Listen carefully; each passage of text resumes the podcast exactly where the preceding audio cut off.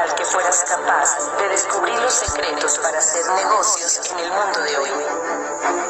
Imagínate conocer lo que saben los ricos acerca del dinero que la clase media nunca llega a entender. Somos una organización que te propone una vida diferente. Creemos en el emprendimiento y el desarrollo humano a través de una educación real para el mundo de hoy. No elegimos a los más entrenados. Entrenamos a los elegidos. El Instituto de Negocios Samway presenta al siguiente orador, quien compartirá contigo su experiencia personal. Esperamos que te resulte útil en el desarrollo de tu negocio. ¿Cómo se sienten? Qué alegría ver este salón lleno, me emociona, de verdad, los felicito, han hecho un gran trabajo, un aplauso para todos. Excelente, qué bueno. Los invitados, ¿quiénes están acá por primera vez? Déjenme ver sus manos, los nuevos, por favor. También un aplauso para ustedes, bienvenidos, qué bueno que están acá. Esta tarde es una tarde muy especial, pues para mí lo es, de poder venir a compartir cada vez que me subo una prima y tengo la posibilidad de contarle sobre este negocio, sobre lo que hacemos. La verdad es que me emociona mucho porque hace 18 años que entré a este negocio y en la industria eh, comencé en 1993. O sea, eh, voy a hacer 22 años que conocí esta industria. Para algunos de ustedes es la primera vez. Yo tengo 22 años en la industria. Es decir, realmente yo no he hecho nada diferente que esto. Porque yo cuando comencé este negocio estaba estudiando en la universidad. Yo pasé de séptimo semestre a convertirme en platino. Ya van a saber qué es eso. Yo a los 22 años recibí mi primer ingreso, un millón ochocientos mil pesos, fue mi primer ingreso en este negocio. Y, y hoy en día, pues esta es mi profesión. Eso es lo que yo hago. Amo hacer esto, amo hacer esto. Estoy acá básicamente por el compromiso de apoyar al mercado, de apoyar a mis líderes, de apoyar a toda esta gente maravillosa. Dejé dos días a mi pequeña Luciana, que tiene 15 días de nacida. Está bellísima. Ya le conocieron el piecito, por lo menos, ¿no? Y la verdad es que, que lo hago porque, porque quería venir a compartir con ustedes y contarles la historia. Sé que muchas personas están acá por primera vez, escépticos, o quizás pensando, ¿sí será verdad toda esta historia? ¿Sí se podrá ganar tanto? ¿Sí podría hacer yo esto? Con la escepticismo natural cuando uno ve algo por primera vez. Yo lo vi, como se lo dije hace ya más de 20 años, y me acuerdo mucho que me invitó una tía a ver el plan. Yo estaba siguiendo un guion que me habían dado. El guion era muy sencillo. El guion era básicamente, Carlos Eduardo, tienes que ir al colegio, sacar un, un buen ICFES. En mi generación el ICFES lo era todo. Si uno no tenía buen ICFES, la embarraba. Y pues yo saqué un ICFES más o menos. Y entonces fui a estudiar a la universidad veterinaria. Y el guion era pues terminar la carrera. Y de ahí poder eh, pues salir a buscar algo para ganar dinero, ¿no? Nunca pensé en ser empleado, la verdad, porque mi papá siempre fue dueño de negocio y para mí la idea de emplearme no era atractiva, no lo vi entre mi marco de referencia. Ser empresario sí, pero salir a hacer empresa dentro de la veterinaria no fue fácil. Intenté algunas cosas que fallaron, me faltaba capital, me faltaba experiencia, pero también parte del guion era endeudarme. Parte del guion era endeudarme, entonces a los 23 años debía 30 millones de pesos porque compré un carro con un 10% de cuota inicial, porque compré vestidos a crédito, porque mi papá me dio una tarjeta de crédito amparada y yo saliendo a, rumbear, pues la detenía full completamente a los tres o cuatro meses. En fin, 24 años yo debía 30 millones de pesos y me llamaban tres abogados a la casa a cobrarme. Y eso me tenía la vida agobiada. Porque cuando una persona tiene deudas, el problema es que eso afecta directamente su autoestima. Y entre más deudas tienes, más sientes que no mereces a veces. Y el que tiene muchas deudas vive con dos emociones, angustia y ansiedad por conseguir el dinero y culpa de gastarlo. Entonces yo no me sentía bien por eso.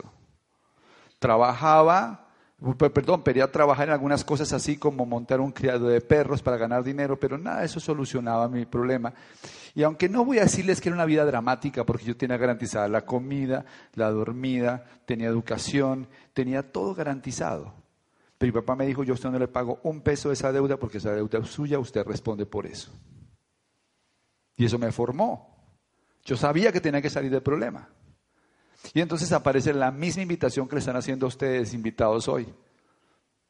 Los invitan a una reunión, yo fui a una reunión de unas 250 personas con un entusiasmo sospechoso, porque hay que entender que cuando uno viene por primera vez, esto suena raro, porque hay mucho aplauso, mucha gente saludándose, mucho abrazo, campeón, y eso para uno es raro eso.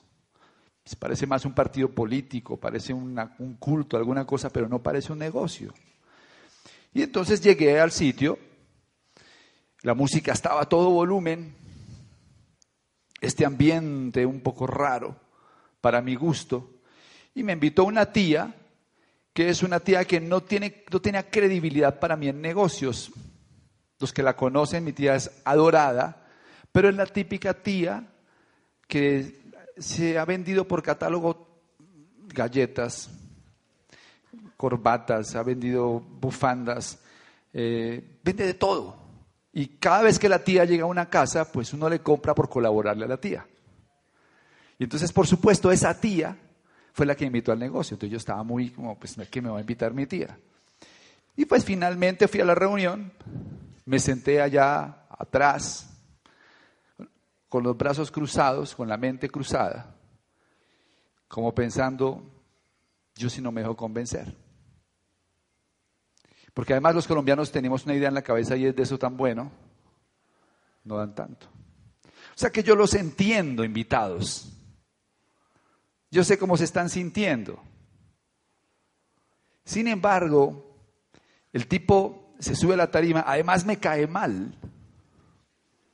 No sé si a alguno le pasó también, pero si a alguno le cae, el tipo me cae mal y el tipo comienza a hablar de éxito y comienza a hablar de sus carros. Me acuerdo mucho que habló del último carro que se compró y yo inmediatamente hice un rechazo.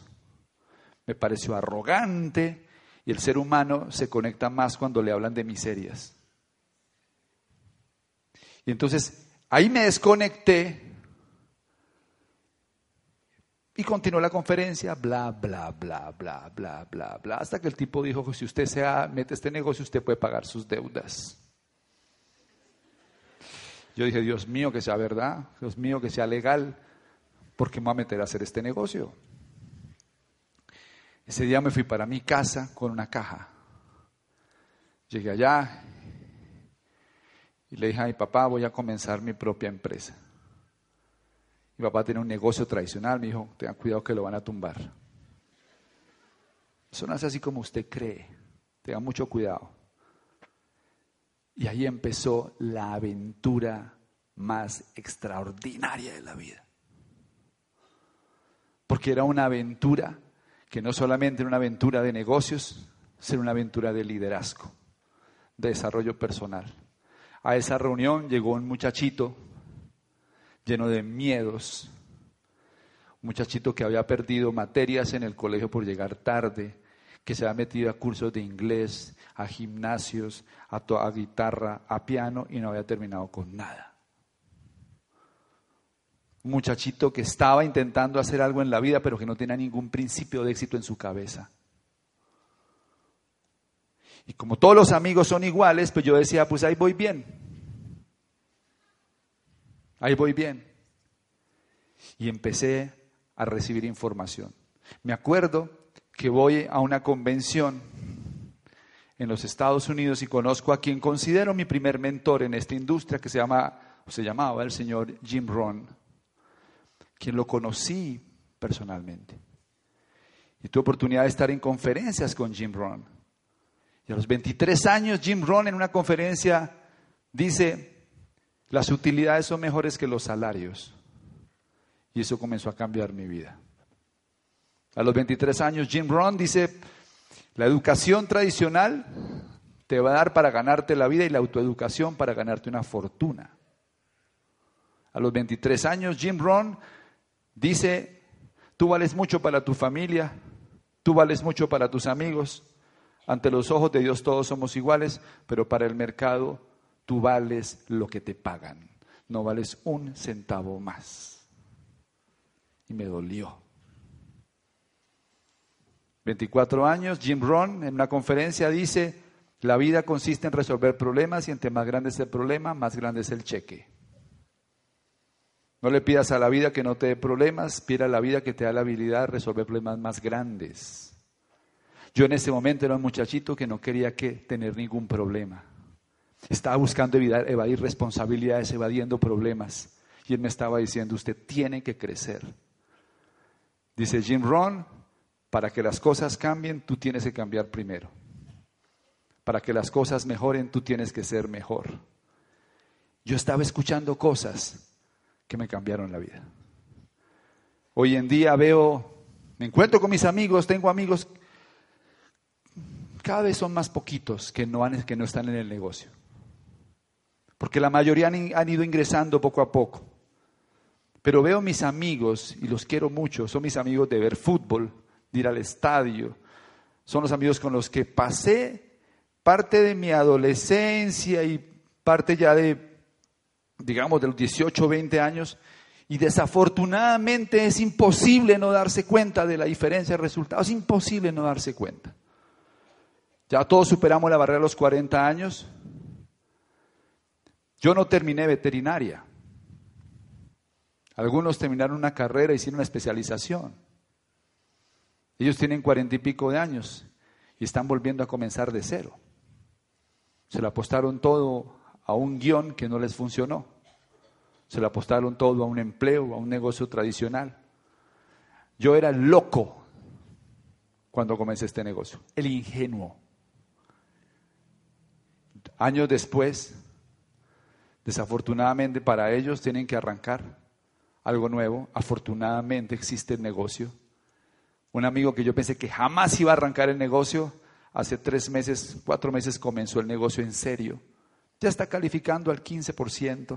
Yo pensé que ese nunca lo iba a hacer porque no cree ni en la luz eléctrica.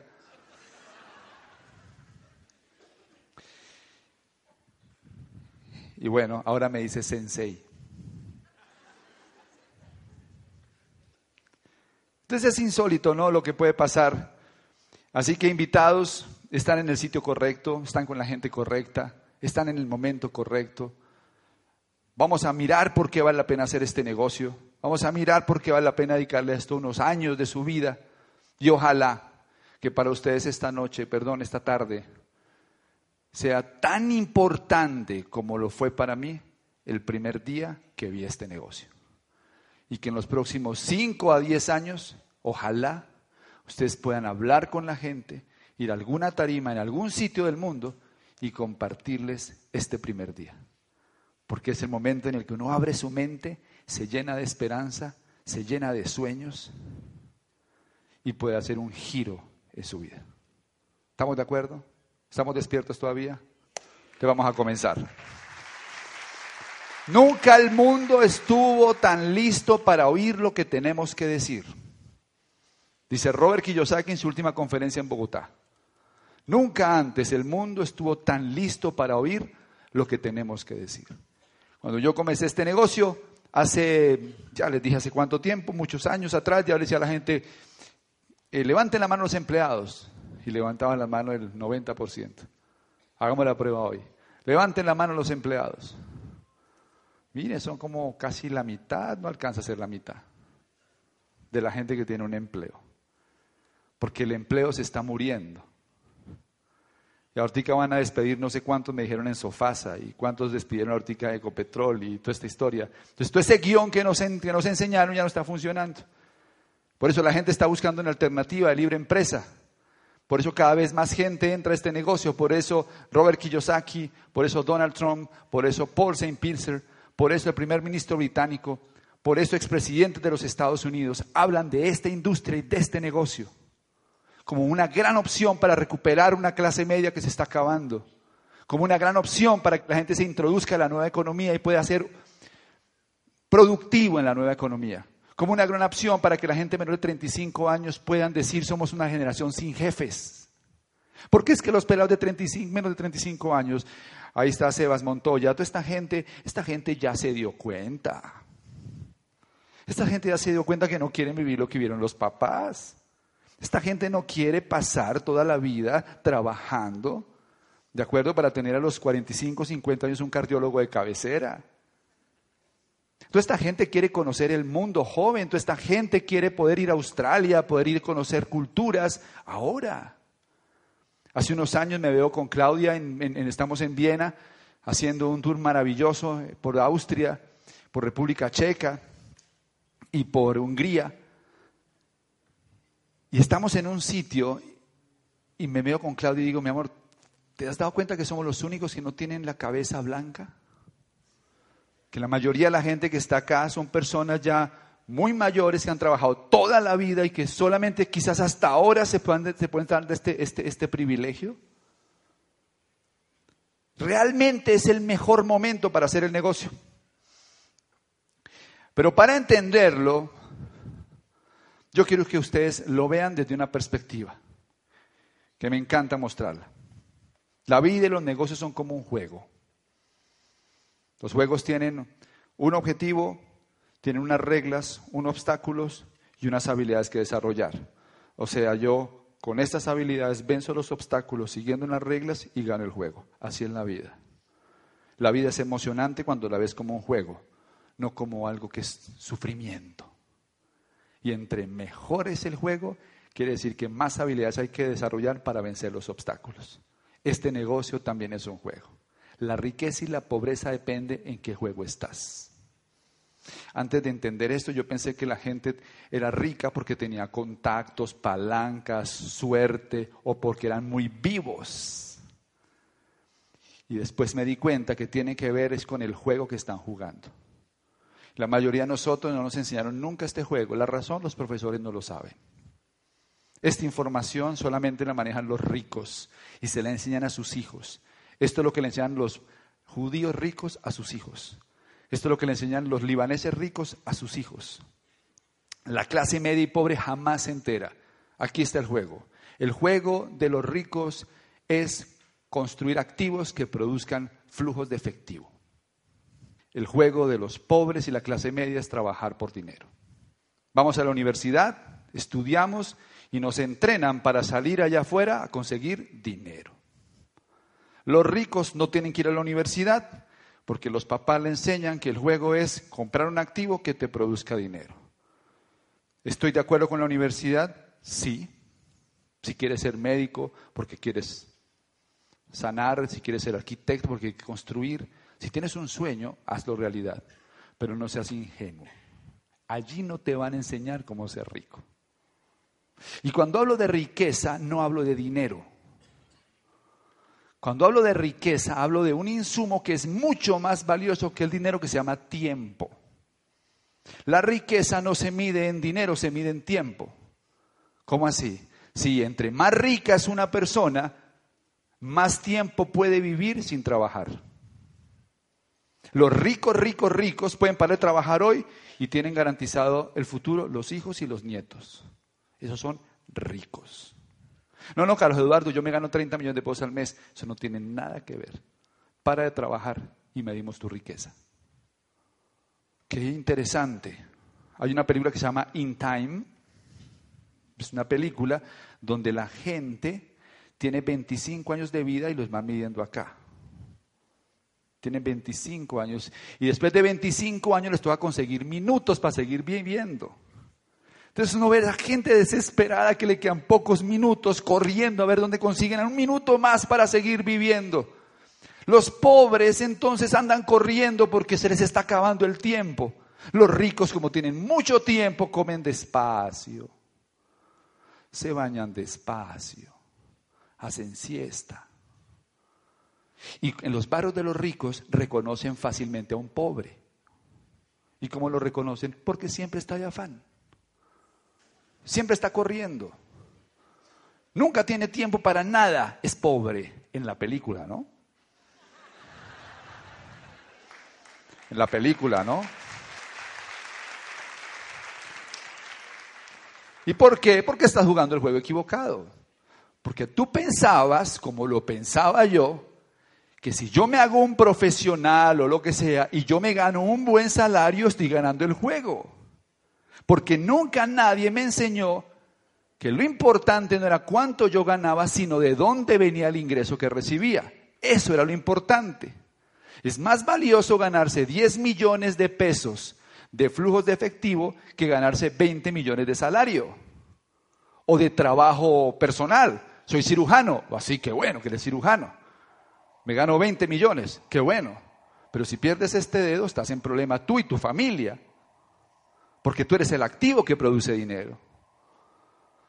Y así funciona el tema. Entonces los ricos creo que muestran su forma de pensar en este juego. ¿Cuántos han jugado Monopolio acá?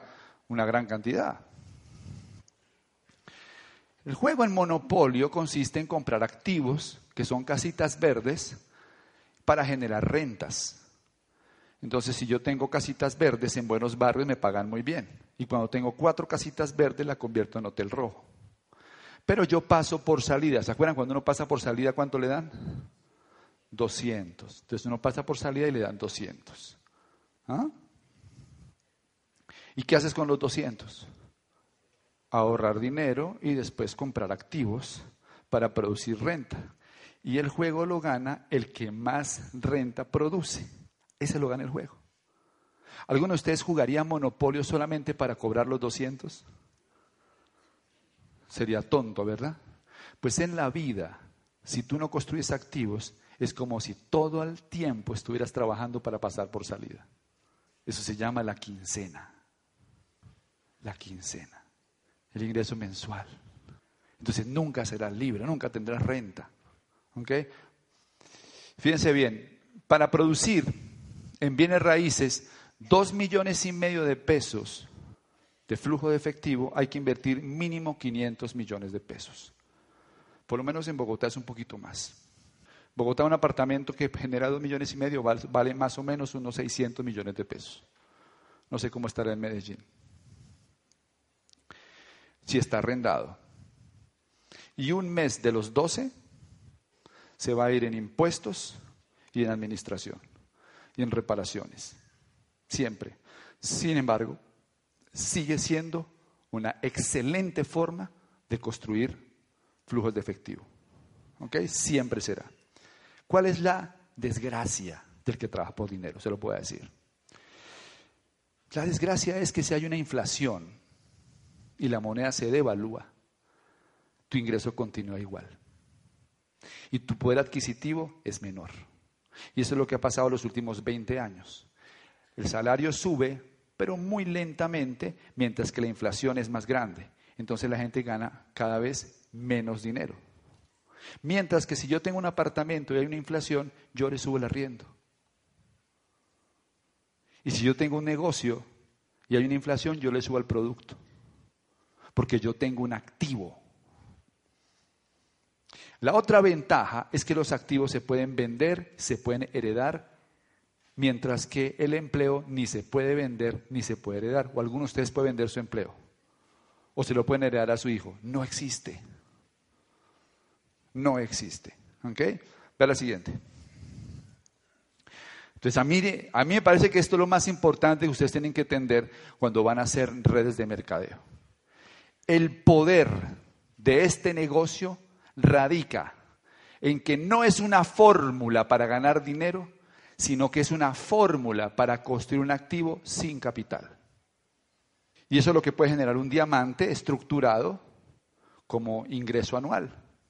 Kiyosaki, que es el gurú en finanzas personales, en su libro El negocio del siglo XXI dice, las redes de mercadeo no tienen que ver con recibir más ingresos, sino con construir un activo. Hacer redes de mercadeo es incrustarse en el juego de los ricos.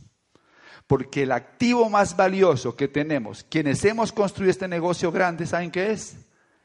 Tiempo. Tiempo para bañar a Luciana todos los días. Tiempo para dar el baño de sol. Tiempo para ir a hacer bonsai. Tiempo para ir a nadar. Tiempo para tener una vida en la que puedo almorzar en mi casa, hacer siesta en mi casa, verme el partido de la Champions que quiero verme. Tiempo para ir de vacaciones. Ahora vamos a estar un mes fuera de vacaciones. Vamos a Miami, después llegamos a Washington en el Founders Council, después vamos a Madrid, estamos tres días en Madrid, vamos para Roma, estamos tres o cuatro días en Roma, alquilamos unos carros de lujo, unos Maseratis y unos Ferrari y nos vamos con varios amigos por toda la costa malfitana hasta el sur de Italia. Regresamos, vamos a Lugano, a Club de Diamantes Ejecutivos, de ahí salimos para Múnich y después regresamos a Colombia. ¿Y por qué? Porque tenemos tiempo porque construimos una red de mercadeo, ¿ok? Que es un activo. Los que no están incrustados en este juego viven el otro juego. Y en el otro juego la gente está en huelga. La huelga lo hacen los que están en el juego de la clase media y pobre, porque dicen no me pagan lo suficiente, los bancos me tienen ahorcado, ya no tengo plata para pagar más créditos, estoy quebrado. ¿Ok? Y en Grecia, en Italia, en España, en Colombia, en México, en Argentina, la gente está en crisis. Y la gente cree que el problema es el gobierno, le echa la culpa al alcalde, le echa la culpa a la familia, le echa la culpa a los hijos porque gastan mucha luz. Olvídese de eso. El problema es que usted no está en un juego en el que al final siempre va a estar ahí. En ese juego, fíjense lo que pasa. El empleo funcionó hasta los noventas. Una persona con un empleo, en el 90% de los casos, podía estabilizar su familia y la gente podía estar 25 años en la misma empresa, podía incluso retirarse. Mientras que hoy en día hay poca demanda laboral, hay muchos despidos, despidos masivos por reestructuraciones, los contratos son a término fijo y corto plazo. Y esto es lo que gana la gente en ese juego. Entonces en ese juego uno estudia 18 años para ser universitario y sale a ganarse un millón y medio. Bueno, millón setecientos. Y entonces sigue estudiando y se gana dos millones y medio. Entonces estudia otra vez un poquito más y se gana tres trescientos. Y entonces hace un doctorado y se gana cinco millones. ¿Está mal? No, está buenísimo. Necesitamos médicos con doctorados y necesitamos también psicólogos. Claro que sí. Mi punto no va ahí. Estoy hablando de tu futuro financiero, de cómo quieres vivir. Pero la mayoría escoge este juego. Uno se parece a las cinco personas con las que más anda. ¿Sabían eso? Uno se parece a las cinco personas con las que más anda, por eso anda con ellos. Entonces, cuando uno se reúna con ellos, generalmente ellos hablan de lo mismo. Tengo deuda, no me alcanza la plata, estoy estresado estoy peleando con mi esposa, me encontraron el colesterol alto. Y entonces uno dice, ay, es normal. Porque todos creemos que las cosas que son promedio son normales. Y eso no es normal. Porque la gente promedio en este país está enferma, estresada, sin plata, quebrada, no hace ejercicio, no se alimenta bien, no descansa suficiente, ni siquiera va bien al baño. Y aunque eso les parezca raro, es un símbolo de salud, signo de salud. Pero como los cinco amigos están igual, uno dice, ah, eso es normal. No es normal. Yo crecí con mucha mamá y con poco papá. O sea, con el trabajo de mi papá, con el ingreso de mi papá en la empresa era suficiente para vivir. Ya en los 90 los niños crecieron con poco papá y con poca mamá. Hoy en día los niños crecen sin papá y sin mamá porque la gente necesita varios ingresos. En ese juego es normal. Entonces uno encuentra a la gente que trabaja en el día, da clases de noche y vende merengones el fin de semana. Todo el tiempo en función de trabajar. No hay descanso. Siempre trabajando. En ese juego eso es normal. En las pensiones, antes había muchos aportando, pocos queriéndose pensionar. La empresa o el gobierno se hacían cargo. Y ahora hay pocos aportando y muchos queriéndose retirar. O sea, apostar a una pensión es ser uno muy ingenuo. En los negocios tradicionales, la gente dice, no, pues montemos un negocio. Ok, adelante. Ahora la competencia no es con los costeños, ni con los santanderianos, sino con los coreanos, con los chinos y con los taiwaneses.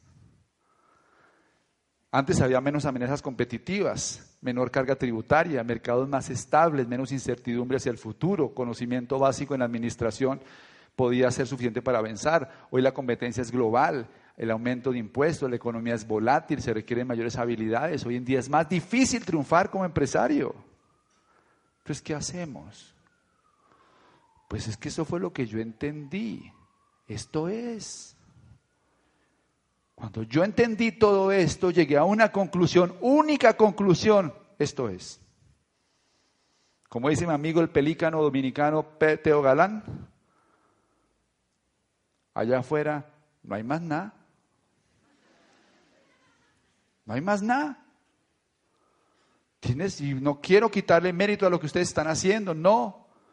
Lo que pasa es que ser muy bueno para triunfar allá afuera, muy bueno acá aprendiendo algunos conceptos, entendiendo algunas cosas, ustedes pueden construir un gran negocio y ahora voy a hablarles un poco de eso.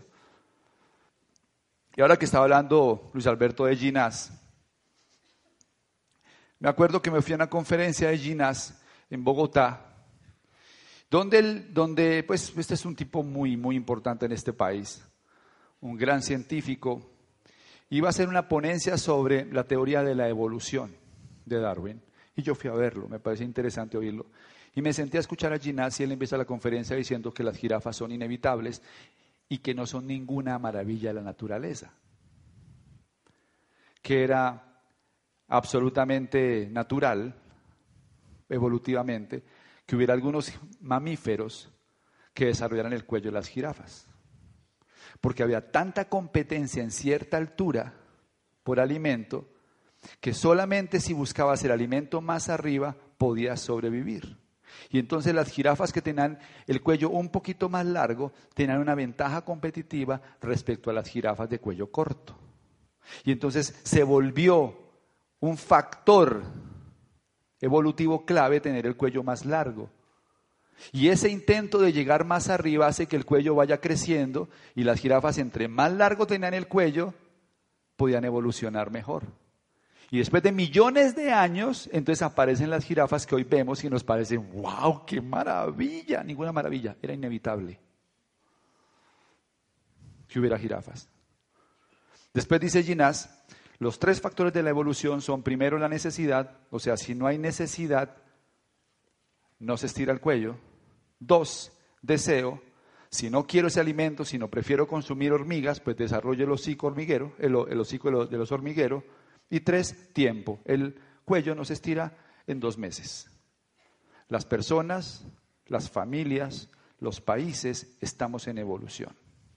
Y aquí está el mensaje para ustedes. Necesitas estirar el cuello. Porque el alimento ya está en otro sector, está en otro sitio. Si no estiras el cuello, pereces. Es un tema de evolución. Cuando estén en la mañana en su casa, mírense el cuello. Y si ven una persona exitosa, miren el cuello. Se ve el cuello largo. Vayan a la casa de, de Sergio los diamantes de Medellín, diamantes fundadores, un lunes a las 11 de la mañana. Cuando están saliendo en su BMW para irse al club con sus hijos. Y usted le van a ver el cuello largo. Dicen, claro, esa gente consigue el alimento donde yo jamás podría llegar porque tienes el cuello, el cuello muy cortico. Entonces, para darle soluciones les traje lo siguiente. Dale, por favor, ahora sí. Consejos para estirar el cuello. Primero, atención, conviértase en emprendedor. Sea un emprendedor. Entiéndame. Si usted no aprende a emprender, usted se quedó con el cuello corto. Hoy en día, tener una profesión cuello corto en las universidades sales, de las universidades sales con el cuello corto. No te estiran el cuello. Sales a buscar el, alimento donde todo el mundo lo está buscando, donde la competencia es voraz. Dice la UNESCO que en los próximos 30 años se van a graduar en el mundo entero el equivalente a los profesionales de toda la historia del hombre. Cuello corto. a competir. Hoy soy ingeniero. Sí, ¿cuánto te pagan? Cuello corto. Hace 30 años pagaban mucho mejor porque había menos competencia de alimento ahí. Es un tema evolutivo. Dos, fórmese en valores empresariales. Lea historia de empresarios. Escuche empresarios. Asóciese con empresarios. Vaya a conferencias donde hablan empresarios. Métase en la cabeza de un empresario. Ser empresario no es hacer cosas, es pensar de una manera distinta. El empresario sabe el valor de la inversión en la educación. El empleado quiere que la capacitación sea gratuita. El empresario se entrena todo el tiempo porque sabe que su trabajo más importante es pensar para poder ejecutar. El empresario sabe que el éxito es crear. El empleado cree que el éxito es hacer.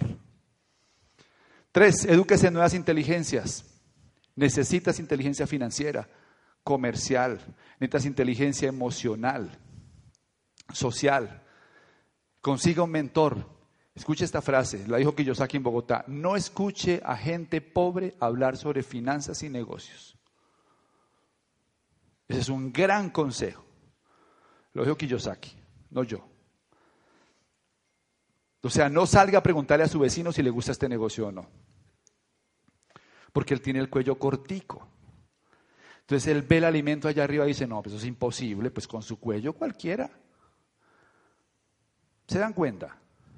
Consígase un mentor, no escuche gente pobre hablar sobre finanzas o negocios. Si quiere ser exitoso, cometa más errores.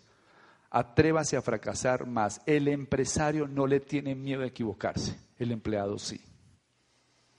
Por eso que la mayoría de gente que viene a este negocio a las tres semanas se quiere salir. Y uno dice, pero ¿por qué se va a salir? ¿Qué le pasa? Porque tiene el cuello cortico. Entonces no acepta que le digan que no. Se frustra fácil. No se enfoca suficientemente en lo que hay que hacer. Está lleno de paradigmas y de miedos. No se entrena. Elija un modelo de negocios y vuelvas experto en ese. Este negocio funciona para los que quieran ser profesionales. Y trabaje para crear flujos de dinero y no por un cheque quincenal. ¿Qué es el negocio? Esta es la mejor forma de explicarlo. El gran invento de Tomás Alva Edison no fue el bombillo, sino la red de interconexión, y eso es lo que yo creo que ustedes vean hoy. ¿Cuántos compraron bombillos este mes? Ninguno. Uno compró bombillos. ¿Cuántos pagaron recibo de luz? Todos. O sea que es mejor vender energía, mejor negocio vender energía que vender bombillos.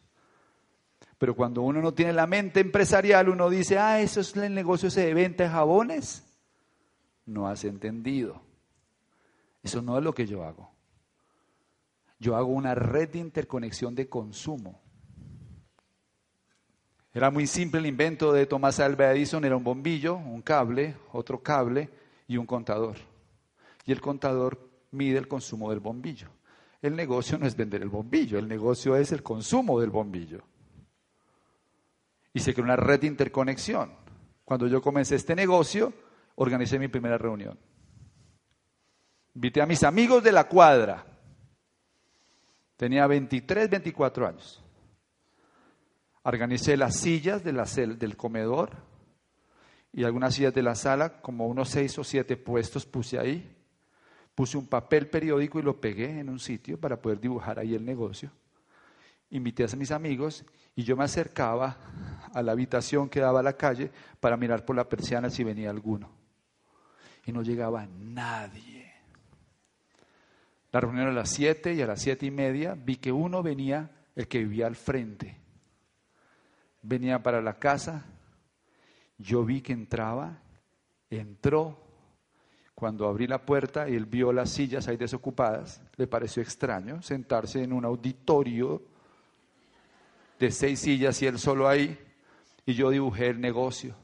Por supuesto, no entró al negocio. Mi mamá, que vio toda esa película, cuando se acabó la reunión, dijo, pero yo me meto. Yo me meto a ayudarte. Porque mi mamá entró por colaborarme.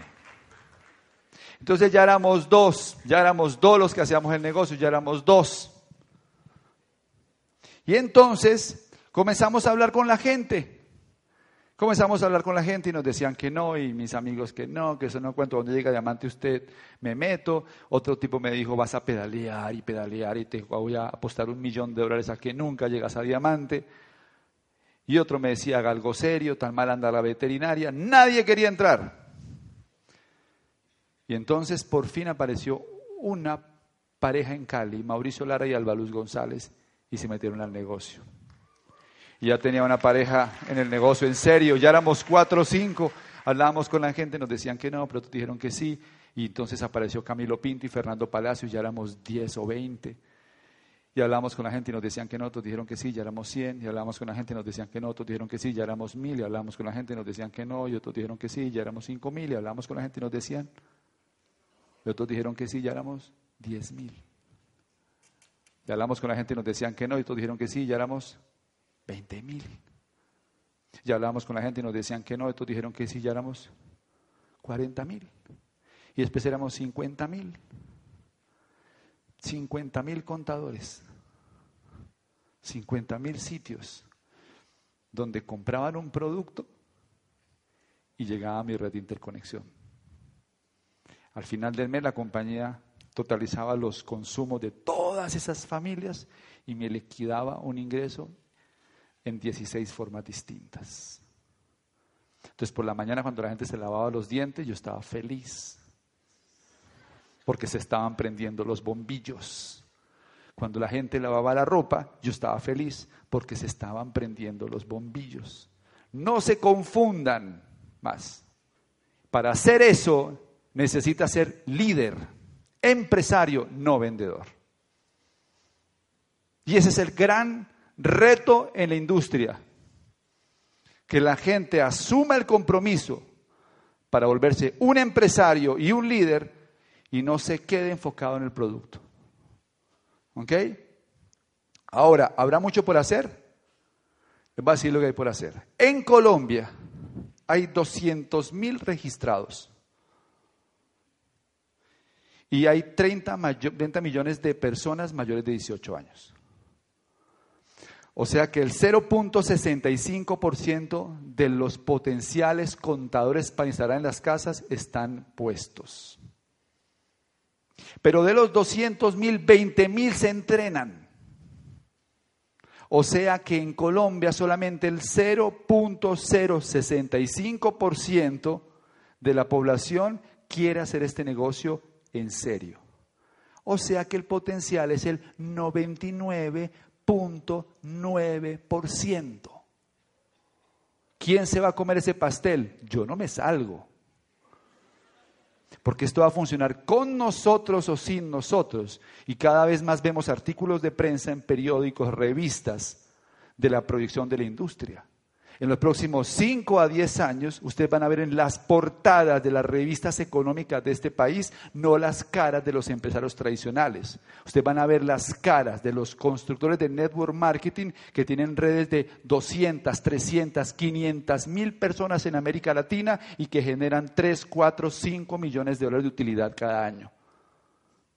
Escríbanlo, porque en Asia así funciona. En Colombia somos 49 diamantes. En junio viene una pareja de China, se llaman Holy Chin y Berry Cha. Y esa gente tiene 2.000 diamantes en su negocio. O sea que esta industria es gigantesca. Ni siquiera somos pioneros porque una tendencia se considera que ha llegado la etapa de pioneros cuando llegó al 4% de la población. O sea, cuando aquí seamos 120 mil no, millón doscientos mil empresarios, diremos, somos los pioneros. En este momento ni siquiera somos pioneros. En mercadeo se nos considera adoptadores tempranos. O sea, se comieron el cuento fácil. ¿Ok? Una recordadita rápida a los nuevos.